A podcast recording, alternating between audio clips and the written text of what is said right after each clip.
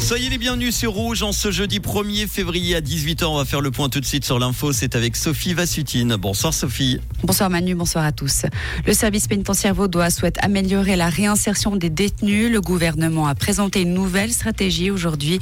Elle mise sur de nouveaux cours de formation, des ateliers de travail utiles, un accès au numérique ou encore des infrastructures offrant davantage d'autonomie. Le Conseil d'État espère ainsi limiter le nombre de récidives.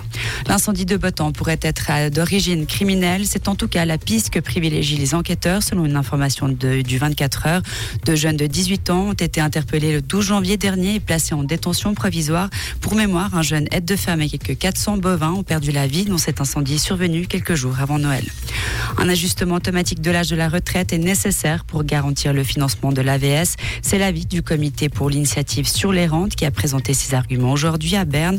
Le texte passe en votation populaire le 3 mars. Il veut relever l'âge de la retraite à 66 ans, puis le lier à l'espérance de vie.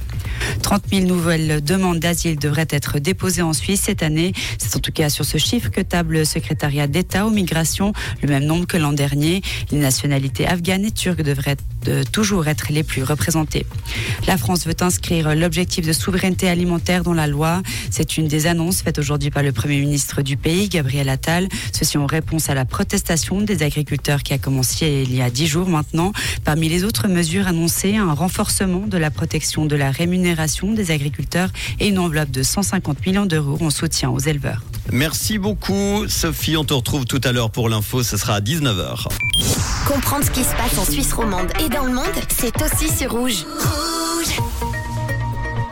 La météo pour demain vendredi, ce sera bien ensoleillé sur le plateau avec du brouillard en pleine le matin, mais il se dissipera rapidement. Il fera aux alentours de 1 degré. Couvrez-vous quand même le matin. Maximum 9 l'après-midi du côté d'Alamant, Lutry, Céligny, Mato, Boudry et Aigle. En montagne, la température à 2000 mètres remontera de 0 à 4 degrés. Bonne soirée avec Rouge.